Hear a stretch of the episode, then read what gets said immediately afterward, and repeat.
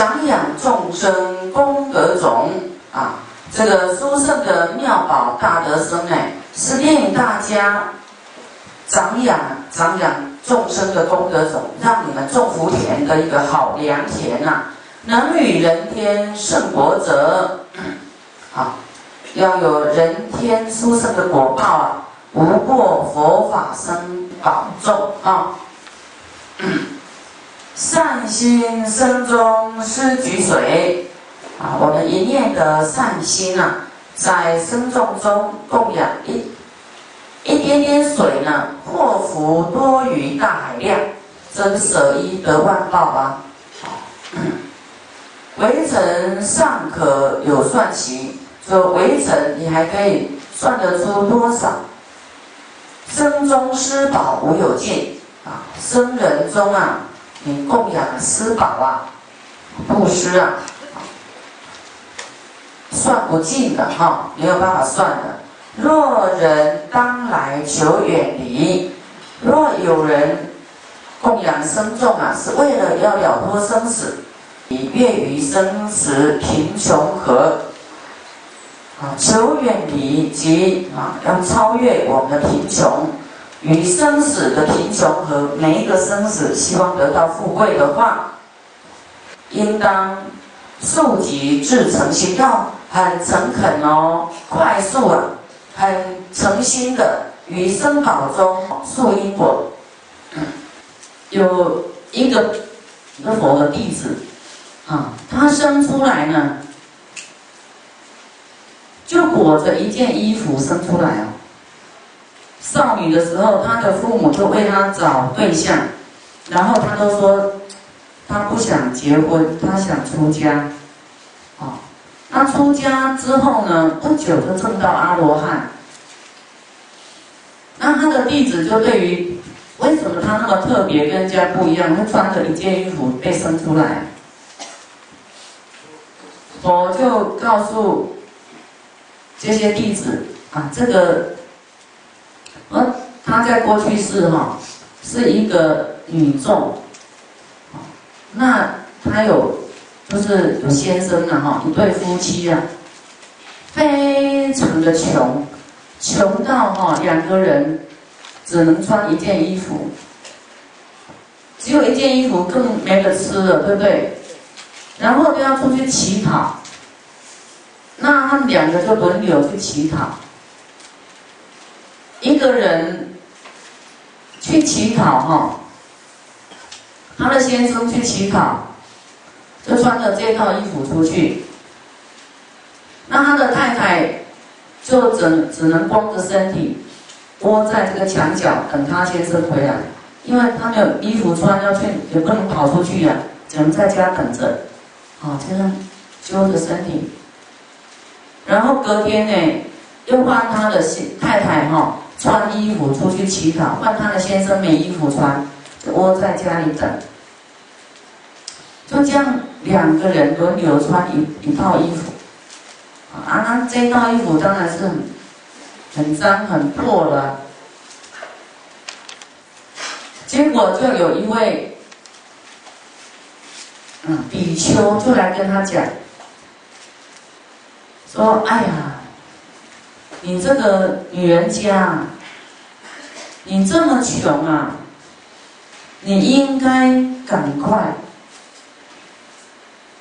过去就是因为健康，舍不得，你才会这么穷。你要现在佛还在世，你赶快供养佛，否则你未来还更穷，下一世更穷。他就想说，他就听到这样的很错愕，说：“哦，穷是因为舍不得布施，才会有这样的果报。”佛说《建议优婆塞经》里面说：“见到三宝不愿意供养，见贪不舍，未来会感遭贫穷。那你要供养三宝，未来会得到豪贵。”豪门的豪豪贵，还不是富贵而已。再来，他就这个女人呢，就跟她的先生想讲，商量说，哎，这个我们两个啊，不布施，这样活着，未来也是会死呢。好，那未来死啊，我们下一辈子肯定更穷，那一样要死啊。不如我们哈把这一套衣服，我们都靠这一套衣服出去才乞讨到东西可以养活嘛哈。那我没有这套衣服，可能会饿死，那一样死。可是我们至少有布施这件事情，我们布施出去了，我们未来会改造命运，不会这么穷。哎，他的先生想想有道理。啊，然后这个女人呢，就去叫住这个僧人说：“圣者，您请留步。啊，我们我应该供养我唯一的一套衣服，可是就说很脏啊，很破，可是他没有别的可以供养。他把他这他的生命要靠这一套衣服的，他就把它脱下来，然后咽着呢说。”拜托你拿，拜托，我想供养佛，可不可以带我拿去供养佛？然后两个都准备要死啊，饿身体嘛，不可能将出去波波，吓死人了。然后他们这个这个僧人呢，就把这套衣服哈，这个比丘就把这一套又臭又脏的衣服拿到佛的这个地方要供养佛。那这个时候就很多王侯啦、国王正在听佛说法，啊，准备就是供养佛。然后这个比丘就拿一件又臭又脏的东衣服说：“佛啊，就是有这件事，有一个夫妻啊，很穷很怎样，把他唯一的衣服要供养佛。”那佛就拿着接过来，那这些国王大臣哈，就骂佛，那又脏又臭的，你这谁拿来供养佛？真是没礼貌！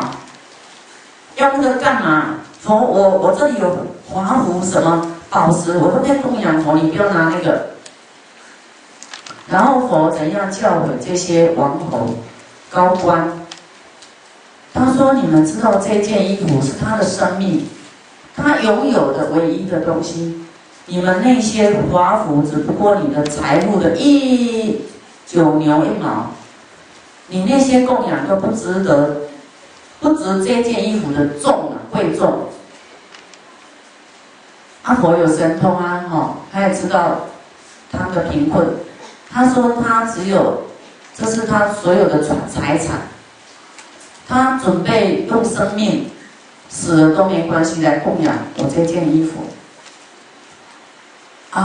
所以这些大臣跟国王听到哈，非常的感动，说啊是这样子的，马上呢脱掉他们的好衣服，那他们的夫人呢也脱掉他们漂亮的外衣，好这个项链啊、璎珞啊、宝石啊，通通要去给。